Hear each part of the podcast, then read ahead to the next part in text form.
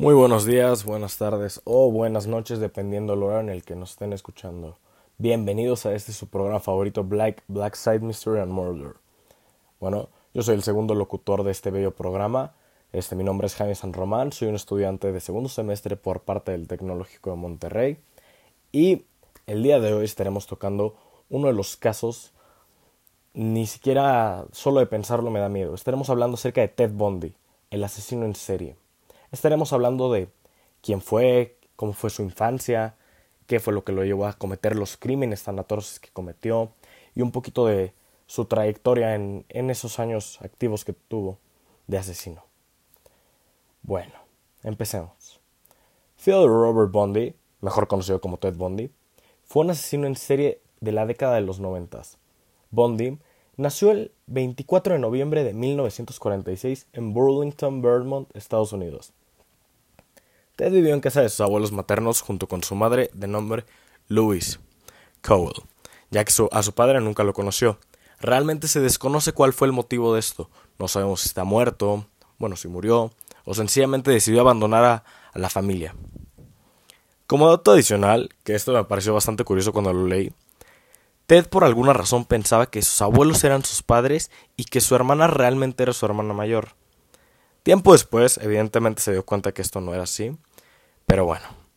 Al cumplir cuatro años, él y su madre se mudaron a Tacoma, en Washington, donde su madre conoció y se comprometió con Johnny Cooper Bundy. Tiempo después, Ted adquirió, su apellido Bundy.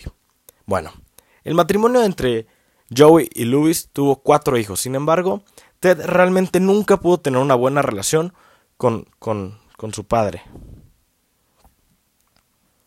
Bueno, ahora hablaremos acerca de sus primeros crímenes. ¿Cómo fue que empezó toda esta ola? Antes, antes de que Bondi empezara con sus crímenes de asesinatos, realizó pues algunos robos a comercios, casas, pues vaya, algunos inclusive podrían llegar a pensar que es parte de la adolescencia, ¿no? Que sencillamente era un muchacho travieso. Pero lo que realmente no sabían es que esto nada más sería el principio. Uno de sus primeros crímenes que empezó a sonar fue cuando el 4 de enero de 1944 agredió violentamente a Johnny Lenz, una estudiante universitaria, usando una palanca de metal causándole un severo daño en el cerebro, aunque afortunadamente pudo sobrevivir. 27 días después de este incidente, atacó a otra estudiante universitaria, de nombre Linda Ann Haley, que pertenecía a la Facultad de Psicología en la Universidad de Washington. Bondi entró a su dormitorio, la dejó inconsciente y la sacó. La policía realizó las investigaciones pertinentes, pero absolutamente nada de lo que encontraron hizo que las pistas pudieran tener relación alguna con Bondi. Bueno, lamentablemente Linda, un año después, fue encontrada cerca de las montañas.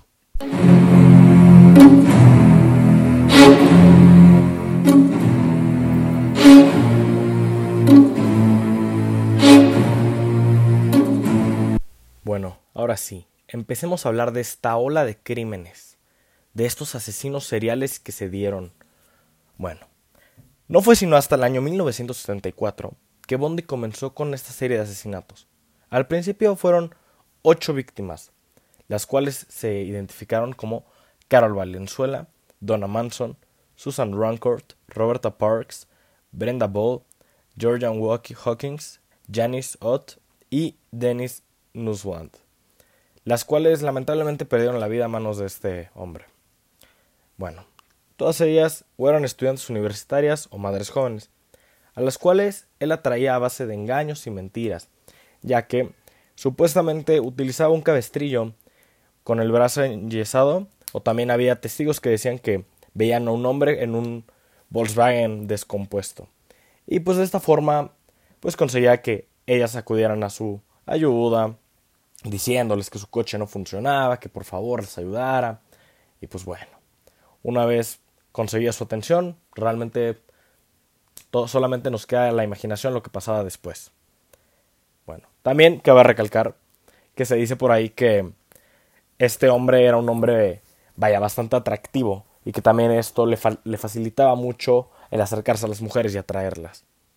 Bueno, A pesar de cometer estos asesinatos, a la policía le fue muy difícil identificarlo, ya que Bondi tenía una gran habilidad para poder cambiar de apariencia. Este hombre ya sea se cortaba el pelo, la barba, tenía muchos estilos de vestimenta, así. Así fue como, pues, lamentablemente la policía nunca pudo dar con él.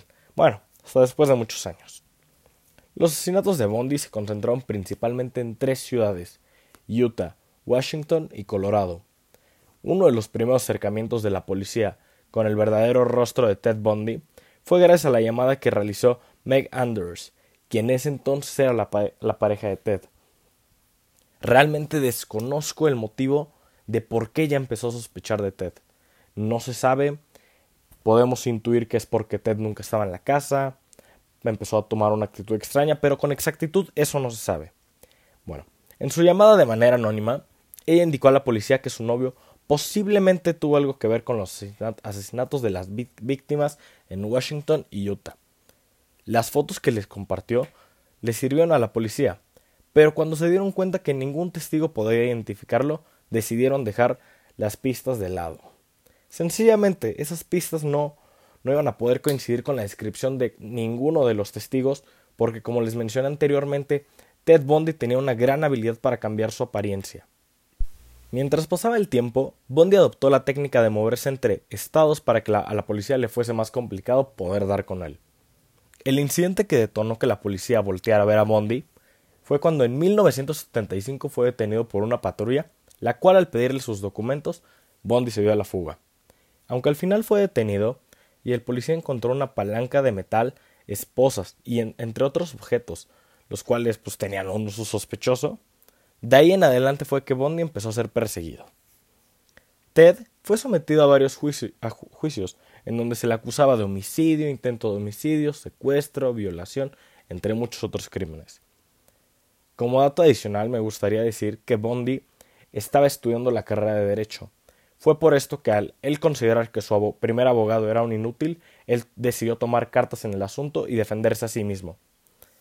Bueno, en los jurados él siempre se mantenía firme y defendía su postura de inocencia, aunque al final se le encontró culpable de todos los crímenes que se le fueron acusados. Primero, su sentencia fue algo pequeña, 15 años de prisión, con posible libertad condicional. Conforme iban pasando los juicios, asimismo iban aumentando y aumentando los años de, de, condena. Hasta que en el año 1986 fue sentenciado a pena de muerte. Pero su ejecución no se pudo realizar sino hasta el año 1989. Antes de la muerte de Bondi aceptó algunos de los cargos por los cuales se le acusaba. Sin embargo, nunca los aceptó todos. Cifras aproximadas indican que asesinó alrededor de 36 mujeres. Aunque cabe la posibilidad de que pudieron haber sido aún más.